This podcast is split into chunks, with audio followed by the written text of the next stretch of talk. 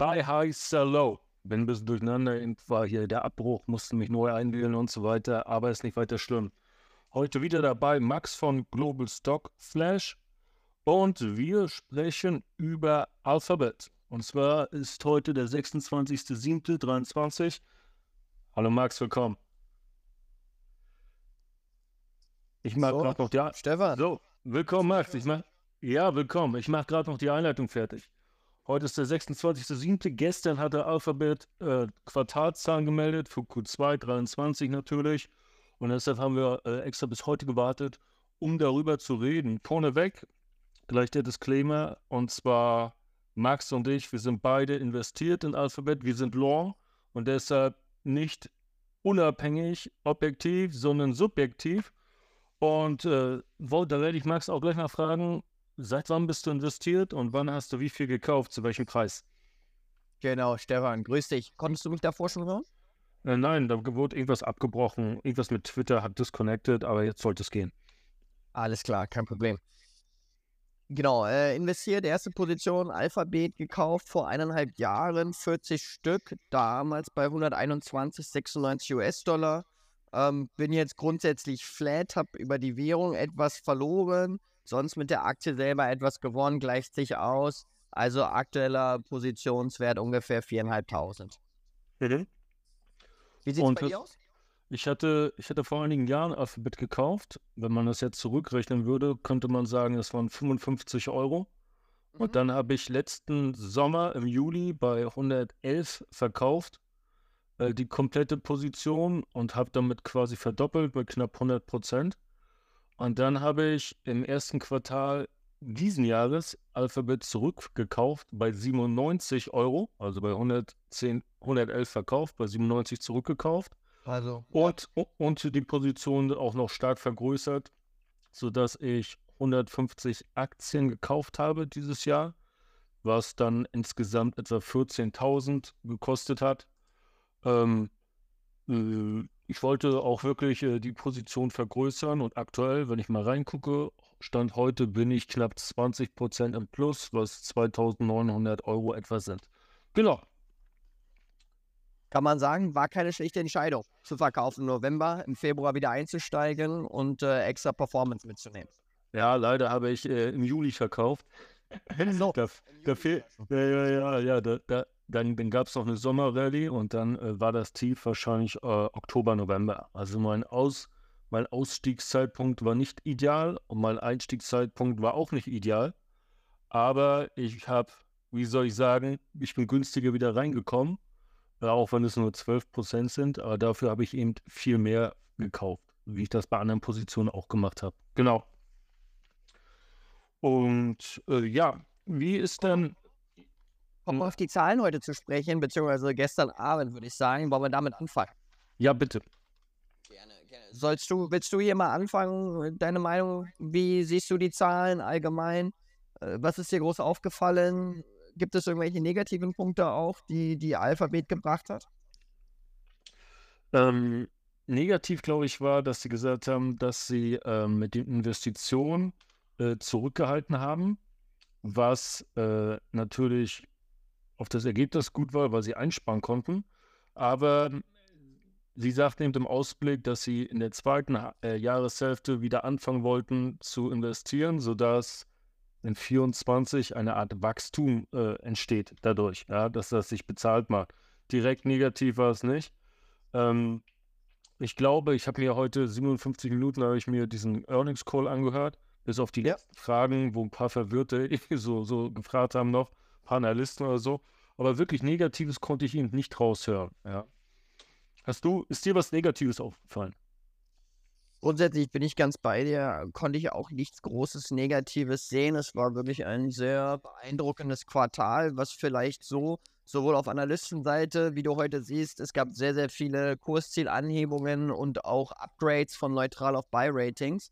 Also Analysten waren auch überrascht dass die Werbeumsätze tatsächlich sich doch so erholen wieder. Ähm, hier lagen sie ja deutlich über den Erwartungen der Analystin. Hätte ich jetzt persönlich auch nicht erwartet aufgrund der aktuellen Situation. Hättest du das gedacht, dass hier bei, der bei den Werbeumsätzen tatsächlich wieder eine deutliche Verbesserung zu sehen ist? Ähm, ich muss dir sagen, dass ich meistens keine großen oder gar keine Erwartung oder so an diese Google-Quartalszahl habe, weil äh, sie oft überraschen. Ja. Ähm, das hatten wir, das hatte ich, ich weiß nicht, das war in den letzten Jahren, da gab es manchmal sowas wie Kursexplosion 10, 11 Prozent. Bei so einer großen Firma, ja, da, da fallen dir die Augen raus, ja, am Abend. Ja, also ich glaube, vor zwei Jahren oder so war das, als Corona gerade losging oder so. Ja, wenn wir, wenn wir uns ja. die Zahlen von gestern angucken, von Q2, und die, also 23 und die mit dem Vorjahresquartal vergleichen, da hat die Google-Suche äh, 5% zugelegt beim Umsatz, YouTube 4%, dann Google AdMob, eine extra Abteilung, auch nochmal 5%, Google Play, was auch äh, Fitbit mit hat, das haben sie ja gekauft, hier ähm, Fitnessuhren und Armbänder, da ist Google Nest mit drin, die Pixel-Reihe, also Hardware, YouTube Premium TV, ist um ganze 24 Prozent gewachsen. Da gucken natürlich auch viele drauf, wie das mit dem Streaming läuft. Und äh, was am meisten gewachsen ist, noch mehr als Play, ist äh, Google, Google Cloud. Und die Cloud, genau. Datenzentren mit Workspace, Enterprise, Android, auch Chrome OS mit drin, ist mit 28% gewachsen und wächst damit, äh, wenn man das vergleicht, schneller als Amazon und ich glaube auch als Microsoft, also als ABS und Azure und das hat, glaube ich, äh, die meisten, äh, oder das war irgendwie das, was irgendwie am meisten herausgestellt wurde, jedenfalls von der Presse in der Berichterstattung. Und man muss auch erwähnen, dass äh, Google Cloud bis auf letzten Quartal sonst nur immer Verlust produziert hat, weil man investiert hat und sich abgemüht hat, mit den beiden Platzhirschen mitzuhalten. Und nun in diesem Quartal Q2 ist es ihm gelungen, zum zweiten Mal hintereinander ein ähm, ja, ein, ähm, ein Plus vor dem äh, Komma, hätte ich fast gesagt, einen Gewinn zu erwirtschaften.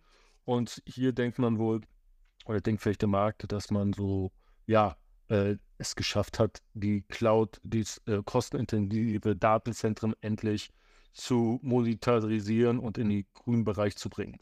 Genau. Absolut. Wenn, wenn wir uns noch mal kurz auf dieses Cloud, was du angesprochen hast, also dieses Cloud, äh, also Google Cloud äh, Computing Plattform, ja, da gehört, zählt ja auch dieses ganze Generative AI rein, wo sie ja jetzt über das Jahr auch viele neue Entwicklungen in den Markt gebracht haben. Hier ganz interessant, die Anzahl der Kunden für die Gen AI-Angebote ist zwischen April und Juni um das 15-fache gestiegen. Also da sieht man auf alle Fälle, Google hängt nicht hinterher im Wettkampf, im äh, Artificial Intelligence Wettkampf mit Microsoft äh, und diversen anderen Meta, sondern hat hier jetzt tatsächlich auch eine Reihe an wirklich sehr attraktiven Angeboten, Produkten, äh, neuen Entwicklungen auf den Markt gebracht, die auch eine hohe Nachfrage erfahren. Mhm. Hast du schon mal, es ist jetzt verfügbar, BART AI getestet? Tatsächlich, ja. Ich glaube, es ist jetzt seit zwei, drei Wochen verfügbar äh, in Europa meine, mein Resümee, weil ich tatsächlich auch öfters mit ChatGPT arbeite, muss ich sagen, dass ChatGPT doch schon nochmal eine, eine Spur schärfer und eine Spur bessere Ergebnisse erzielt als BART. Aber ich denke, das ist nur eine Frage der Zeit und eine Frage von Updates, bis BART dann doch nochmal deutlich mehr auch liefern kann. Also ich habe tatsächlich mal versucht, fra gewisse Fragen an beide KI-Language Models zu stellen und äh, ja, da muss ich sagen, haben mir die Resultate bei ChatGPT deutlich besser gefallen. Du hast es ja, ja auch schon ausprobiert, oder? Mhm, ich habe gefragt, wann Intel die nächste Dividende zahlt. Und was rauskam, war ein, eine, ein Anschwall, ein Schwall völliger Halluzination. Erst wurde ein Datum genannt, was es noch nicht gibt. Dann wurde eine Höhe genannt, die es auch nicht gibt. Und insgesamt war alles falsch. Ja, weil ähm, man hatte wohl irgendwelche alten Daten genommen aus dem Vorjahr und die dann einfach übertragen ins neue Jahr und nicht gecheckt, dass es eine, eine Kürzung gab, eine Dividendenkürzung. Ja. Und ich habe auch extra natürlich auf der Intel Investor Relations Seite geguckt, es gibt auch noch gar kein Datum für die nächste Dividende. Und äh, ich werde mir auch mal die Mühe machen und identische Fragen beiden stellen und das dann mal als Beitrag abbilden.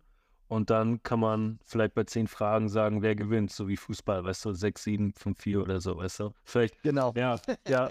Natürlich ist es auch so, ich habe mal einen Podcast gehört, wo auch jemand das getestet hat und äh, da hat die ChatGPT äh, die Frage völlig falsch beantwortet. Aber als dann der Podcast draußen war und ich es gehört habe und getestet habe, da war die Antwort richtig. Ja, also da wurde dann entweder die AI hat gelernt oder man hat ein Update hinterhergeschossen oder so, ja. Das sind dann ja. immer manchmal Momentaufnahmen und äh, die kann man wohl, äh, wenn man das so testet, nur zeitnah replizieren. Ansonsten hat man dann schon wieder andere Ergebnisse, weil das Modell vielleicht auch lernt, nebenbei noch nehmen. So kann ich mir vorstellen. Ja. Was, du, was, hattest ja. ja. du hattest ja vorhin auch YouTube angesprochen. Äh, muss ich ehrlicherweise zugeben, mit meinem Lieblingsprodukt aus diesem Konglomerat von Produkten von Alphabet bzw. Google nutze ich tatsächlich selber sehr viel. Habe heute auch mit diversen Kollegen darüber gesprochen. Keiner schaut mehr lineares Fernsehen, sondern tatsächlich sind sie alle auf YouTube unterwegs, ob für Jazz Jam Sessions oder sei es für Highlights, Fußball-Highlights oder dergleichen. Ganz interessant, hier haben Sie jetzt mit den Zahlen eine Zahl genannt. Zwei Milliarden monatliche aktive Nutzer bei YouTube Shorts.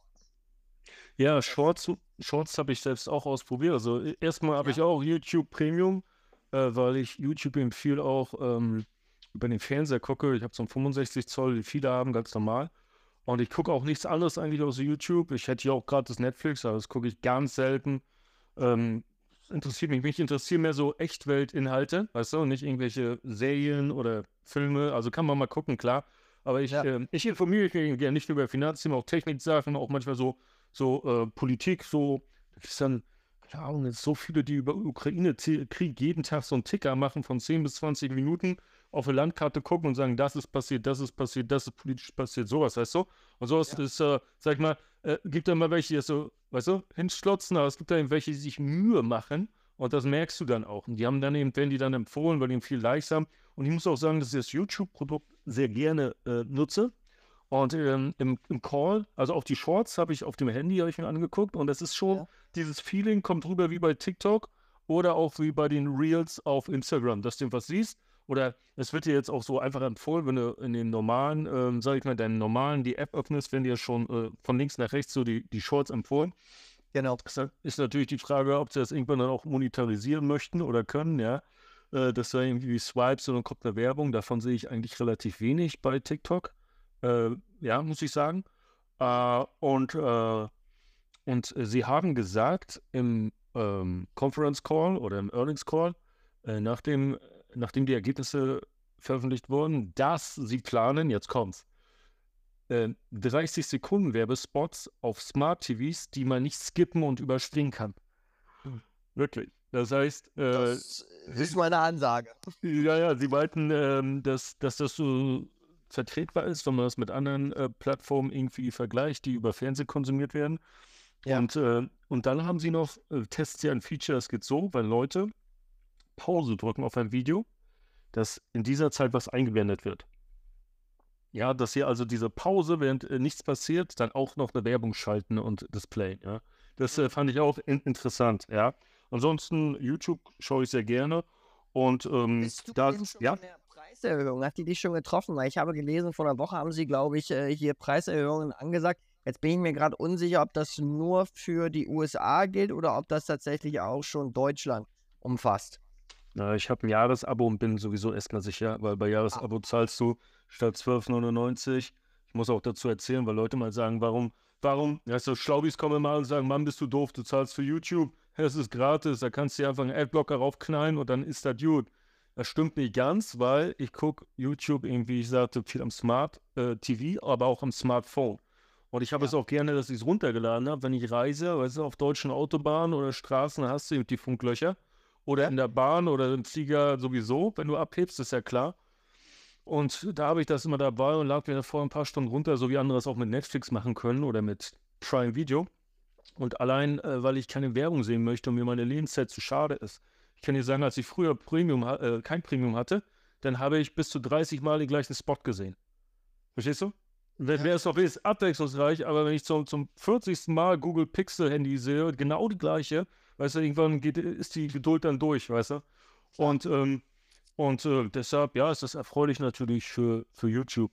Apropos Pixel, ich habe eine, eine Meldung gehört, dass im ersten Quartal diesen Jahres Google äh, in Japan, was die Smartphones angeht, auf Platz 2 äh, gelandet ist bei den Verkäufen. Aha. Das heißt, nur Apple, äh, nur Apple war Nummer eins. Und Samsung kam dann direkt nach Google oder wie ist das? Oder kamen dann schon die Chinesen? Also es kam erst Apple, dann kam äh, Google und dann weiß ich jetzt gar nicht. Ich habe hier jetzt nur auf dem, auf dem, auf dem Google Watchdog habe ich das. Ja. Auf jeden Fall ähm, ähm, sind diese Pixel-Geräte beliebt, weil die eine gute Kamera haben und vom Preis-Leistungs-Verhältnis äh, noch äh, attraktiv sind. Natürlich billig sind sie nicht, aber ich habe gemerkt, dass ähm, zum Beispiel das Google Pixel 7a, das ist äh, das kleinere, Ja. dass das gern gekauft wird von Frau, weil es ziemlich klein ist. Ja, es hat ein nur 6,1 Zoll Display und damit ist es heute schon eins der kleineren Handys, weil Frauen ja manchmal auch kleinere Hände haben oder die Hosentasche oder so nicht so ausbauen möchten oder weißt du?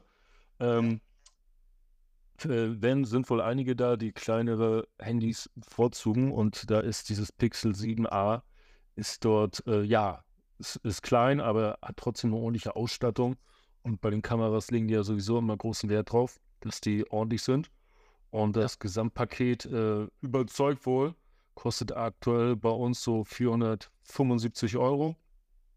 Ich glaube, iPhones, die aktuellen fangen an, die iPhone 14 fangen an bei uns bei 770, also 300 Euro drauf. Ja, für 300 Euro kannst du schon mal einen Döner essen gehen. Das stimmt, das stimmt. Ja. Wollen wir mal so ein bisschen über die einzelnen Produkte sprechen, die, ich meine, Alphabet ist ja eine Holdinggesellschaft, die, ich weiß gar nicht, wie viele hundert Unternehmen im Endeffekt umfasst. Ich denke jetzt, gut bekannt ist es natürlich Google, YouTube hatten wir darüber gesprochen, Android allgemein sicher auch ein ganz interessanter Bereich, weil wir ja hier in einem klassischen Oligopol sozusagen global sind. Also auf der einen Seite iOS von Apple und auf der anderen Seite Android von Google. Wie, wie siehst du das, Stefan? Ja, ich habe mir gedacht, da Hu- Huawei oder Huawei, wie es wohl ausgesprochen wird, das Verbot hat, Android zu nutzen, haben die ja ihr eigenes Betriebssystem entwickelt. Ja. Und ähm, jetzt ist natürlich die Frage, ob die es schaffen, dieses Betriebssystem, äh, dass das auch andere Marken nehmen. Weißt du?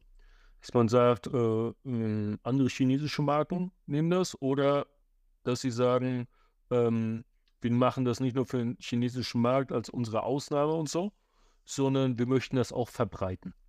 Und äh, wir machen da diverse Deals in, in diversen Schwellen- oder Entwicklungsländern. Man weiß es, Ja. du? oder ob, ob die anderen meine, sagen, ja, Ich meine, Huawei, das ist ja ein riesiger politischer Fall. Also ich glaube, wenn man die bei Google eingibt, kriegt man unzählige Artikel darüber. Huawei war ja groß interessiert daran, das 5G-Netz sowohl in den USA als auch in Europa mit diversen Ländern oder in diversen Ländern auszubauen oder zu entwickeln. Und wurde ja eigentlich grundsätzlich, ich glaube, die Briten haben es komplett verboten. In Amerika ist es, glaube ich, auch komplett verboten. Und ich glaube, auch in Deutschland haben sie es zumindest, was den Aufbau des 5G-Netzes angeht, auch verboten gehabt. ich glaube ja, ich glaube auch gelesen zu haben, dass man schon angefangen hat, Hu- Huawei-Produkte zu kaufen dafür. Und Ja. äh, jetzt überlegt, ob man die austauscht oder wie auch immer, ja. Ja. Mhm. Aber du hast richtig, äh, richtiger Punkt genannt mit den Schwellenländern, also vor allem so Afrika, wo ja viele Länder einfach auch den Chinesen positiv aufgrund von diversen Subventionen zugewandt sind, dass diese natürlich dann auch auf chinesische Handys umspringen könnten, wenn, wenn diese eben günstiger wären und dort stärker auch äh, verteilt beziehungsweise für diese Werbung gemacht wird. Ja, also ähm, da, das ist schon ein richtiger Punkt, den du da genannt hast. Ja, und ähm, es gibt ja auch äh, die sogenannten Chromebooks, dass sie da ihr eigenes Betriebssystem drauf haben. Früher hieß es Chrome OS, ich weiß gar nicht, doch ist immer noch Chrome OS. Und die Mhm. beginnen bereits bei 149 Euro. Sind natürlich von der Hardware eher schwachbrüstig, aber es reicht natürlich für Schülerinnen und Schüler und vielleicht für Studenten und die werden ja eben auch oft in Schulen oder so äh, benutzt. Weil du brauchst halt nur eine bessere Schreibmaschine, weißt du, für Office mit einem Bildschirm und das war's. Ja, und dann kriegst du die, also bei uns ab 149, das sind dann die kleinen. Und dann äh, Was, das was wäre das, wär das Konkurrenzprodukt zu welchem Produkt von Apple? Apple hat kein, warte, es müsste das günstigste Notebook sein, also das MacBook Air äh, und ich Ja. schätze, das, das M1, das würde wahrscheinlich, wenn ich jetzt mal gucke, bei 900 beginnen. Aber Ja. ich glaube, ähm, ja, das wäre überdimensioniert dimensioniert für ein paar Schüler. Ich kann mal gucken, was es kostet. MacBook Air, wo die starten. Ich glaube, die gibt es parallel jetzt mit M1 und M2-Chip. Und hier M1 910 Euro. Ja, genau. Und ähm, aber ich glaube, die, die spielen da nicht so in einer Liga. Die wollen sich auch gar nicht so äh, vergleichen. Ja. Die ja. Chromebooks, die werden, glaube ich, äh, besonders in den USA dann so klassensatzweise gekauft, weil die eben auch sind eben auch billiger als ein iPad. Ja, und du hast die ja. Tastatur gleich dabei. Und äh, da ist da natürlich auch äh, dementsprechend ein äh, sparsamer CPU drin, äh, die dann wahrscheinlich ohne Lüfter auskommt und auch der Akku lange hält. Ja. Teilweise sind es dann auch ARM-GPUs oder so von MediaTek und so. Ja. Und äh, das kann man eben dann so ähm, für, ich sag mal, die günstige Einstiegsklasse, für Educational, sagt man immer, oder e-, Education äh, benutzen. Gibt natürlich auch ein paar bessere mit besserer Ausstattung, aber viele sind so um die 200 Euro. Ja. Aber grundsätzlich siehst du bei Android Wachstumspotenziale? Also siehst du da noch oder denkst du, der Markt ist absolut gesättigt und da wird jetzt nicht das zukünftige Wachstum für Alphabet herkommen? Ja, ich, ich habe, ich hab, äh, früher gab es ja äh, Android TV und das wurde wohl sehr stiefmütterlich behandelt, sodass ja. das nie ordentlich funktionierte. Ich habe immer nur Klagen gehört von Android TV und das hatten sie, glaube ich, in Sony-Fernseher und das hat sich da nicht durchgesetzt. Und äh, ich hatte mal Samsung-Fernseher und da lief das eigene Betriebssystem, es hieß, glaube ich, Tyson OS oder so, mit Z geschrieben. Und ähm, man hat jetzt auch gesagt, dass man sich mehr auf Android TV äh, fokussieren möchte, neue Partnerschaften und auch auf Android Auto oder Auto, wie sie sagen. Und es ja. sollen kommende Modelle kommen von, mit Android Auto von äh, Nissan, Renault und Mitsubishi. Genau. Und da möchte man. auch schon äh, Kooperationen mit VW und BMW, hätte ich gedacht, gelesen zu haben, dass auch hier schon überlegt wird, dieses ganze interne Auto-Media-System eben auch über Android laufen zu lassen. Müsste, müsste ich nachgucken, wie viele schon haben, aber ich glaube, da ist ja auch, äh, ähm, da gibt es ja auch einige, die da, sage ich mal, so mitspielen. Ja, hier ja. steht zum Beispiel 3.4.23 GN, Verband CarPlay und Android Auto aus zukünftigen ähm, E-Modellen. Ja, hier haben sie dann Kunden verloren anscheinend, ja. Und ähm, ja, also ich habe jetzt gerade einen ja. Artikel vor mir, BMW is the latest to adopt Android Automotive. Mhm. Starting in March 2023. Ja, sind sie, ja. Genau. Da, da, da könnte vielleicht Wachstum herkommen, ja. Und, ähm, und dann ein anderes Produkt, kennst du auch, ist Waymo, geschrieben W-A-Y-M-O. Absolut. Und, und hier hatten wir wohl auch vor kurzem noch ein bisschen Geld reingepumpt, zweieinhalb Milliarden.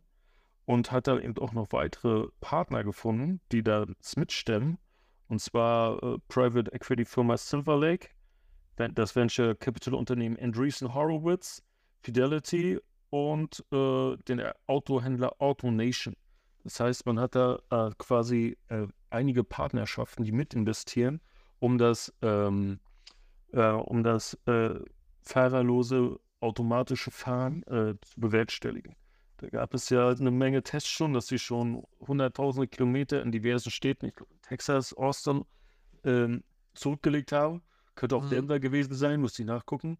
Aber es gab wohl auch einige, wie soll ich sagen, noch einige Learnings, dass die Wagen dann liegen geblieben sind oder so oder dann nicht genau wussten. Es gab einmal, ich glaube letztes Jahr war das, eine, eine kuriose, lustige Story. Und zwar die erste Fahrerflucht eines, eines, Robota eines Robotaxis. Ja, der Wagen war leer und fuhr irgendwo umher da, in, in Austin oder so, und wurde von der Streife gestoppt, weil ein Rücklicht nicht ging. Oder so, ja. Und dann fuhr das Taxi automatisch ran. Und als dann die, ähm, die Polizisten verdutzt äh, feststellten, dass keiner drin saß, haben sie dann die Nummer gesehen, steht eine Telefonnummer, wenn was ist, sollst du anrufen. Und während sie dann den Support angerufen haben, ist der Wagen weitergefahren. Ja, und dann gucken sie und denken, warum, warum fährt der Wagen jetzt weiter? Und der Wagen ist nur weitergefahren, um um die Ecke auf einen Parkplatz zu fahren, um nicht im Weg zu stehen. Also ist er so 50 Meter um die Ecke gefahren, um die Fahrbahn nicht zu verstopfen, ja. Und dann haben sie den Support erreicht. Der hat dann irgendwas überprüft und dann ging das Licht wieder und dann ist der Wagen weitergefahren. Und das hatte dann so die Runde gemacht, ja. ja. Ob sich Waymo durchsetzt, weiß man natürlich nicht, weil es da ja einige gibt. Aber es wird auch gemunkelt, da so viel Geld jetzt reingesteckt wird, dass wenn es zu einer Marktreife kommt, dass Waymo auch äh, an die Börse gebracht werden kann oder ein Teilbörsengang, so wie ja. ähm, Intel das mit Mobile Eye gemacht hat. Und äh, ja, dass man dann eben nochmal extra Cash daraus zieht, ja. Und äh, wenn ich mir Mobile Eye angucke, den Aktienkurs, ich gehe es mal kurz ein, dann ist das eine, ja, ich glaube, eine, eine Erfolgsgeschichte, was man ja nicht von jedem IPO sagen kann. Ähm, Zumindest in der jüngsten Vergangenheit, ja. Genau, also. ja, genau. Die, die Aktie kam, glaube ich, erst Ende letzten Jahres auf den Markt. Und zwar, ja, müsste im September gewesen sein. Bei etwa, ich gucke mal hier, Dollar, müsste so 27 Dollar gewesen sein. Und steht jetzt bei 40. Hat damit äh, ja, 40 Dollar 33 Cent und hat seit IPO 38,5 Prozent zugelegt. Ja, stand auch schon bei knapp 47. Also für die, die reingegangen sind, ja, ist die ersten paar Tage jetzt ein bisschen runtergefallen, fast auf 25. Haben schon alle gedacht, mein Gott. Aber das war dann auch das Tief, ja. Das war dann im Oktober, als sowieso der Markt dann abgesackt ist, weißt du. Es war halt ja. schlechtes Timing, weißt du, war halt, ne, global alles. Aber seitdem äh, ist es gut gelaufen, ja. Und das könnte mit Waymo auch passieren, dass man den, dass man das an die Börse bringt. Ja. Wobei wahrscheinlich bis dato Waymo irgendwo selber Umsätze generieren muss. Ja, weil wir sind, glaube ich, noch nicht mal so weit, dass überhaupt Umsatz bis dato ist das nur eine Geldfressmaschine, die immer wieder neue Investments benötigt. Sicher von der Technologie schon relativ weit ist, aber ähm, solange sie keine Umsätze erzielen, können sie halt auch nicht an die Börse gehen. Ja, mhm. also bis dato ist es halt eher noch ein Projekt, als dass es ein tatsächlich funktionierendes Unternehmen wäre, das Mitarbeiter bezahlen kann und dergleichen. Ja, wenn es soweit ist, dass die Geld machen, kann, kann vielleicht schaffen sie es dann sowas wie Uber und Lyft auch als Kunden zu gewinnen. Ja, da ist der menschliche Fahrer raus und dann fährt eben äh, der Computer, der Computer im Kofferraum, der fährt dann. Ja. Das und, ist ja. auf alle Fälle ein interessanter Long-Term Growth Case, wenn es tatsächlich dazu kommen sollte. Hast du, hast du gehört, dass Alphabet eine Milliarde in die äh, Börse CME Group äh, investiert hat? Chicago Mercantile Exchange. Eine ja, Milliarde. das habe ich auch gelesen. Genau. Was hältst du davon?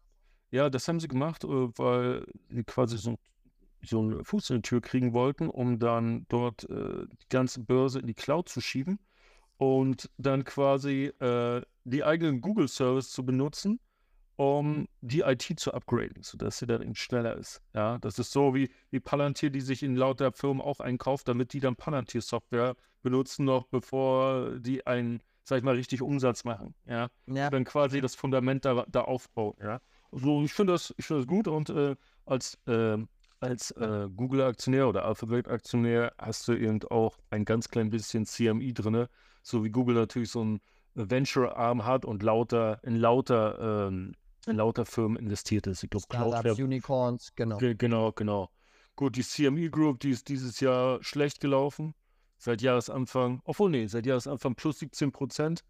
Und steht aber so da bei 200 Dollar wie vor einem Jahr. Ja. Genau, der ist ein bisschen volatilen über die Jahre der Kurs.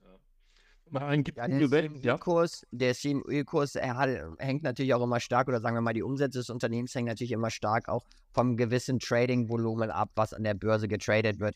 Die CME Group darf man nicht vergessen, die ist ja hier der Haupt, also der Haupt, äh, wie soll man sagen, der äh, Hauptstandort für das ganze Futures Trading, insbesondere auf Commodities, ja. Und wenn natürlich hier viel gehandelt werden, weil die Preise sehr volatil sind, dann machen sie natürlich dementsprechend auch einen höheren Umsatz als wenn wir jetzt, wie beispielsweise in der aktuellen Phase, wo eben die Märkte relativ ruhig ist, die Volatilität sehr, sehr niedrig ist, wo dann eben nicht viele, viele Trader am Markt aktiv sind, um äh, hier und dort Dislocations wahrzunehmen und eben basierend darauf zu handeln. Mhm. Wenn man, wenn man bei Google eingibt, Google Ventures, kommt man auf die Seite gv.com und wenn man dann auf Portfolio klickt, sieht man dort ähm, die ganze Liste an Firmen, wo Google ähm, investiert ist. Da ist dann zum Beispiel auch DocuSign mit dabei, Cloudera. Und äh, wenn ich jetzt hier runter scrolle, also ich würde so tippen, das sind über 100, ja, also vielleicht über 150, ja. Äh, kann man, äh, also ähm, vor ein paar Jahren war es noch weniger, da war es vielleicht ähm, ja, ein Viertel oder so. Ripple Labs sind sie auch mit dabei, die XRP rausbringen, die, die, äh, die Kryptowährung zum Beispiel. Und ähm, ist ganz interessant, was, dass man dann als Alphabet-Aktionär eben zu einem ganz kleinen Teil dann auch noch an diesen anderen Firmen mit dabei ist. In Uber sind sie auch investiert, steht hier, Upstart und so weiter. Ja, das ist halt Sein, ja. Es ist fast schon ein indirektes Private Equity bzw. VC-Investment, was man, man machen kann, was ja sonst eher in die Schiene Private Markets fällt, zu der der normale Investor kaum Zugang hat. Ja.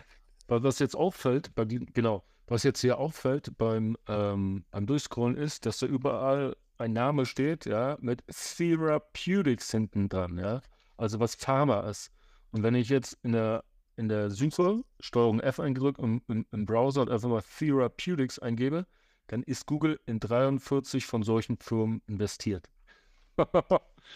ja, ja, ja, also äh, da, da, also es sind so viele, fast, also von jedem, von jedem, äh, von fast jedem äh, alphabetischen äh, Buchstaben im Alphabet haben sie eine Firma, die Therapeutics im, im, in, in, äh, im Anhang hat, hinten im Namen. Ja.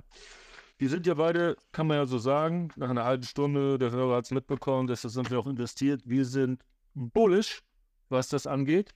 Wir wollen mal gucken, wie der Markt heute reagiert hat. Ja. Ich gucke da mal auf marketbeat.com. Ja, da gibt man einfach die oben in der Suche die Aktie ein und dann hat man äh, Analyst Readings, steht da so in der, in der Zeile oben, das ist das zweite von links. Und die sind immer ziemlich schnell auch mit den Updates. Ja. Und zwar haben wir heute am 26.07. Äh, drei äh, drei, drei äh, Analystenmeinungen bekommen. Und zwar wurde dreimal natürlich das Kursziel angehoben. Einmal von Oppenheimer. Ja, Kinofilm gucke ich mir diese Woche an. Ja, wurde von wurde das Ziel wurde das Ziel erhöht von 145 Dollar auf 160. Das würde ein Upside-Potenzial von 23 Prozent haben. Dann Robert W. Baird oder so ähnlich von 123 auf 140, Upside 8 Prozent. Und Susquehanna hat von 120 sogar auf 150 äh, angehoben.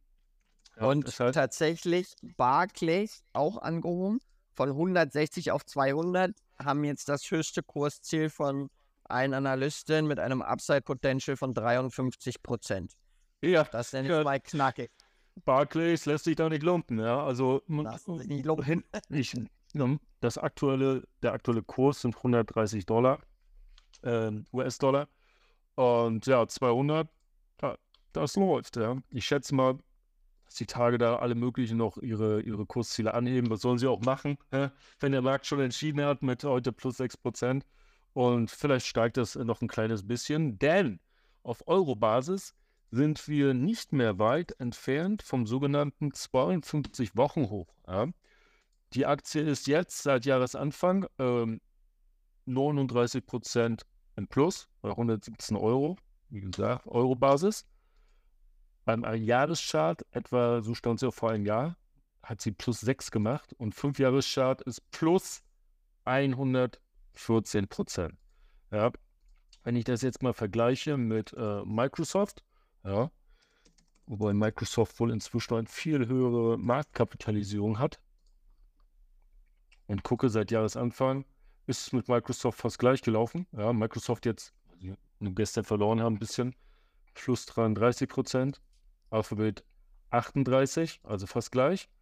Und auf Jahressicht, ein Jahressicht. Year to date gewesen? Das war jetzt Year to date, seit Jahresanfang, ja. fast gleich.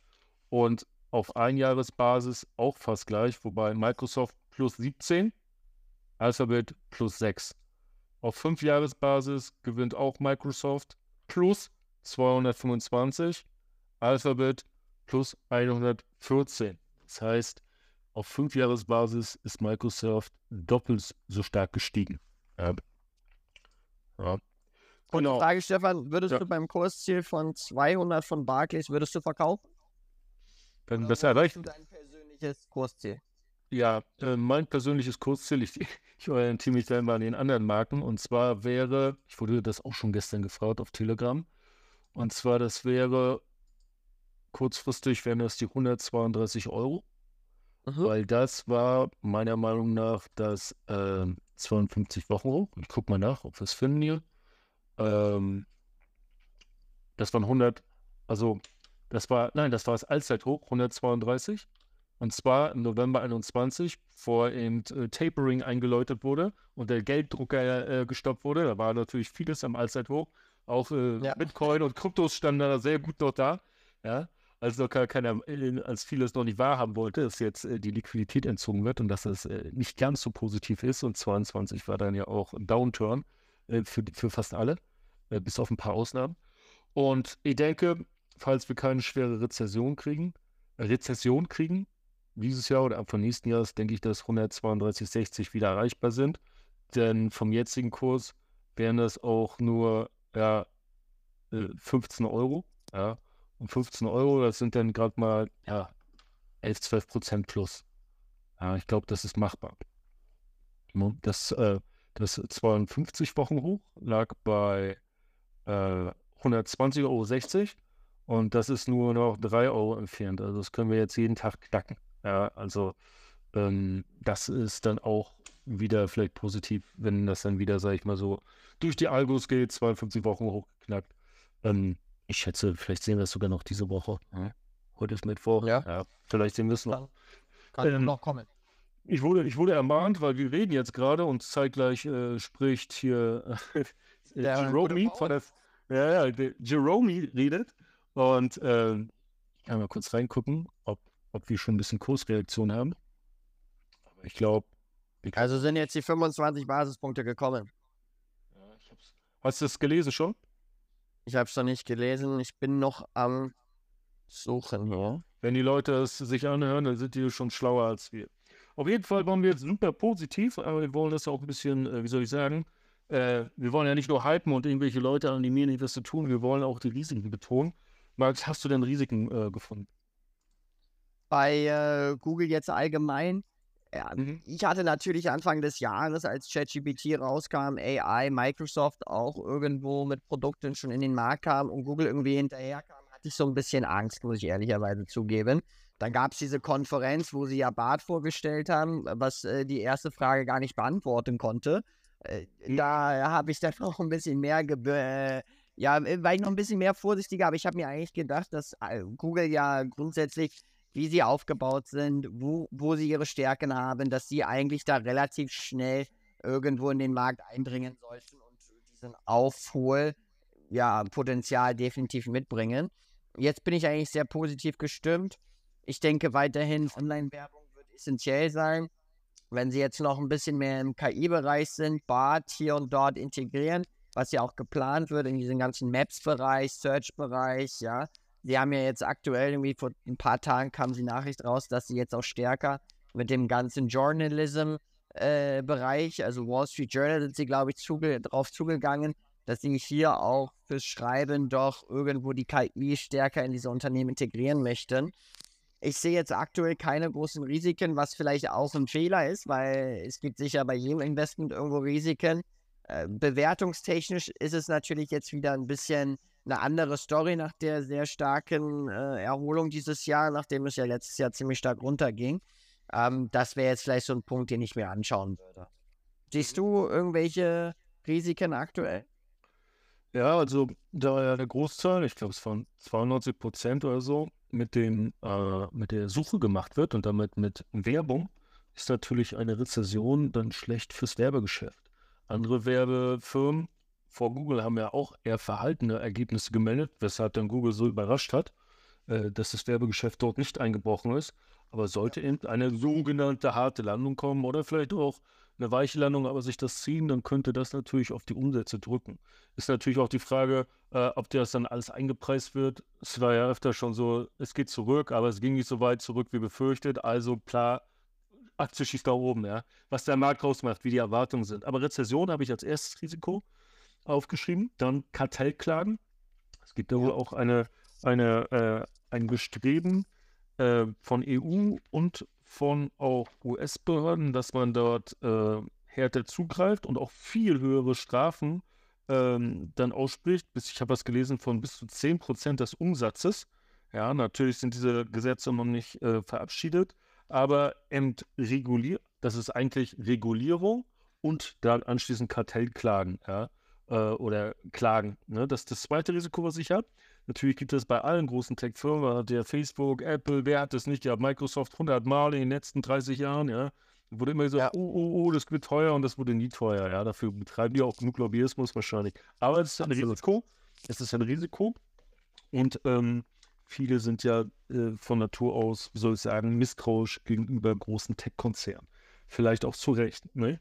Dann ja. ein drittes Risiko ist, weshalb auch die Aktie so getankt ist, als hier ChatGPT halt kam und jeder gemeint hat, Microsoft wird so viel Geld machen, deshalb sind sie jetzt auch so hoch bewertet und so gut gestiegen, ähm, dass eben die Suche, Bing, Microsoft-Suche, äh, Prozente, Markt, äh, Markt, Marktanteile gewinnt. Ja. gewinnt, ja was dann eben äh, dann auch vielleicht, wenn da die News rauskommt, sagt dann Microsoft sagt, wir haben um 10% erhöht unser Umsatz bei Bing und die anderen müssen sagen, wir haben so und so viel verloren, so wie jetzt AMD eben Anteile von Intel wegnimmt, ja, dass das eben jedes Quartal negativ da reinkommt. Ich selbst natürlich werde nicht anfangen mit Bing zu googeln, aber ich auch nicht. Es, es geht ja nicht um uns beide, ja, vielleicht kriegen die da irgendwelche Partner hin oder so, vielleicht, ich weiß es nicht, aber es ist ein Risiko, habe ich das als Nummer drei. Dann, was ich angeschrieben habe, was vielleicht auch weit hergeholt ist, ist, dass eben Huawei oder Huawei mit seinem Betriebssystem andere Märkte erschließt und dann eben Marktanteile von Google äh, Android abnimmt. Das kann weit hergeholt sein. Ich habe es einfach mal als Nummer 4 aufgeschrieben. Dann Nummer 5 habe ich, dass Amazon auch mehr in den Werbemarkt reingeht, dass die quasi in ihre, auf ihrer Seite Werbung schalten für alle möglichen äh, Services und Produkte nicht nur, was du bei Amazon kaufen kannst, sondern allgemein, dass sie quasi ihre Website als Werbefläche nehmen und ja. damit Konkurrenz machen und Marktanteile von Google klauen. Das ist Nummer 5. Und als Nummer 6 habe ich Bart AI Flopped, wie du schon getestet hast. Es, es wirkte auch irgendwie so panisch zusammengeschustert, dass sie dann irgendwie die beiden Gründer zurück aus der, aus der Pension, aus, der, aus dem Ruhestand holen und jetzt muss Sergey oder wie er heißt, Sergei muss dann jetzt anfangen, wieder irgendwas äh, dahin zu programmieren. Und äh, man, es, es, hatte so den Einschein, vielleicht ist es auch nur so ein Narrativ, eine Erzählung oder eine Darstellung aus dem Medien, dass man überrascht war und dann panikartig irgendwas rausschubsen wollte, was dann eben auch mit dieser, zwar Bart AI vorgestellt hat, dann auch noch irgendwie eine falsche Antwort gegeben hat und man sich dachte, wie konnte man das vorher nicht checken und testen. Das wirkte alles sehr, sehr stümperhaft, muss ich sagen. Es ist aber auch so, wenn man sich alte Windows-Keynotes äh, anguckt, dass da auch Windows-Bluescreens waren vor der Weltöffentlichkeit, ja. Da haben sie auch alle mit dem Finger drauf gezeigt, gelacht und gesagt, guck mal in dem Linux, guck mal, die können nicht mehr ihr, neu, ihr, ihr, ihr, ihr ihre Maschine da äh, ordentlich, äh, ihr Betriebssystem ordentlich vorstellen. Das äh, hilft natürlich jetzt Google nicht, wenn Microsoft vor 15 Jahren mal einen Fehler gemacht hat. Aber ich sage mal, es hat die, äh, die, die Aktie die Firma auch nicht gekillt. Ja. Aber ich habe als, als sechstens eben Bart AI Flop, beziehungsweise die Konkurrenz ist, hat einen Vorsprung und ist besser. Ja. Da, ja, also habe ich, nee, hab ich, alles, hab ich doch. Alles valide Gründe. Habe ich quasi sechs Risiken aufgeschrieben. Ähm, ich selbst bleibe natürlich trotzdem long, aber man soll es mal erwähnt haben. Sonst heißt das hier, wir berichten hier nur einseitig und äh, wollen irgendwelche, wollen den Aktienkurs pushen mit ein paar deutschen Kleinaktionären, die uns das nachkaufen. Hast genau. du vor, wann wird es, als, als die Aktie so ab, ab ich glaube, die ist runtergefallen bis in die 80er rein, ich glaube 87 Euro oder so. Ja. Nochmal Aktienkurs. Und da war ich auch am überlegen, ob ich nachkaufe. Also du sagtest, du hattest ja so ein bisschen Angst oder so oder warst besorgt wegen der ja. Negativpresse, ja. Das war, das war im Dezember, da ist das Ding runtergefallen bis auf 79, glaube ich. Ja. Also es war, es war Ende Dezember so bei 81 oder so. Und ich wollte eigentlich kaufen bei 80, hab's dann aber verpasst so ein bisschen. Ja. Denn äh, ich, äh, ich war jetzt von diesem, diesem ChatGPT-Hype, war ich jetzt da nicht so eingeschüchtert. Ich hätte sogar noch nachgekauft. Und würden wir jetzt, nur mal angenommen, und wir würden nochmal eine, eine, wie auch immer, eine Korrektur, eine Rezession, whatever, es, es kommt irgendwas, alle Kurse fallen, dann würde ich auch unter 90 würde ich wahrscheinlich, wenn es so auf 80 zuläuft, würde ich wahrscheinlich auch nochmal nachkaufen. Nachlegen. Ich, ja. ich bin da, ich bin da äh, optimistisch und ähm, ja, Genau. Jetzt kommt natürlich die Frage, oder was Abonnenten fragen, toll, die Aktie steht fast beim 52 Wochen hoch, kaufen oder nicht? Was würdest du sagen? Wenn du noch nicht investiert wärst jetzt. Wenn ich noch nicht investiert wäre, würde ich Mhm. vielleicht auf dem aktuellen Niveau jetzt nicht gerade zuschlagen. Ähm, also mir ist aktuell die ganze Situation so ein bisschen in der, in der Tech-Industrie ein bisschen unheimlich, weil wir ja schon einen massiven Run gesehen haben. Also eine Aktie kann natürlich immer weiter steigen, aber du hattest ja vorhin äh, aufgelistet, die Alphabet ist jetzt dieses Jahr, ich glaube, du hattest gesagt 38 Prozent, oder? Gestiegen. Ja, ja, fast 39, 38,6, 38,7 in Euro. Ja. Genau, genau. Ähm, also ich weiß jetzt nicht, wie weit äh, dieser AI-Hype doch Alphabet noch tragen kann. Ich meine, die Zahlen waren jetzt wirklich gut. Da kann man nicht meckern. Ähm, das zeigt sich auch am Aktienkurs heute. Die Aktie plus 5,8 äh, Prozent. Ähm, wie viel Potenzial jetzt tatsächlich dieses Jahr, also vielleicht sehen wir noch mal einen zweiten Hype AI und dann wird es vielleicht noch mal, noch mal weiter nach oben gehen. Aber ich würde jetzt wahrscheinlich erstmal auf eine Korrektur warten, bis die Alphabet vielleicht wieder so in den Bereich ja, 110, 100, 105 gehen würde. Und dann, dann könnte man auf alle Fälle hier eine erste Position starten. Sonst sehe ich einfach im Markt vielleicht aktuell anderswo interessantere Aktien. Ja, also ich würde nicht auf den Tech-Train jetzt noch aufsteigen, sondern würde vielleicht mich eher auf irgendwelche Qualitätstitel konzentrieren, beziehungsweise andere Industrien, die irgendwo vielleicht noch ein höheres Upside hätten als jetzt eine Alphabet. Ja, sehr gut. 105, 110 habe ich notiert. Wäre für dich äh, der Rücksetzer, wo du einsteigen würdest, wärst du noch nicht investiert. Ich glaube, ich Genau. würde auch, ich würde auch eher auf Rücksetzer warten. Natürlich ist immer dann FOMO, natürlich kann die Aktie weglaufen. Natürlich könnte es sein, dass, dass äh, der Markt dann durchspielt, dass es keine weitere Zinserhöhung nach heute gibt. Alle sind, äh, weißt du, alle sind erleichtert. Äh, Money Printer macht brr, brr, und dann können die alle rallyen ohne Ende und jeder sagt, wäre ich mal bei 117 heute rein. Das kann passieren, aber ich denke, ich würde auch auf Rücksetzer warten oder was anderes dann gucken. Ich meine, man, man baut sich eine Watchlist, da hast du dann viele Aktien wahrscheinlich auf der Watchlist und dann wirst du schon eine finden, die du dann für günstig äh, erachtest und dann gehst du da rein und dann kann man den Alphabet auch au aufsetzen, die Class A. Ich glaube, ich würde da sogar eher bis auf 100 warten. Genau. Ja.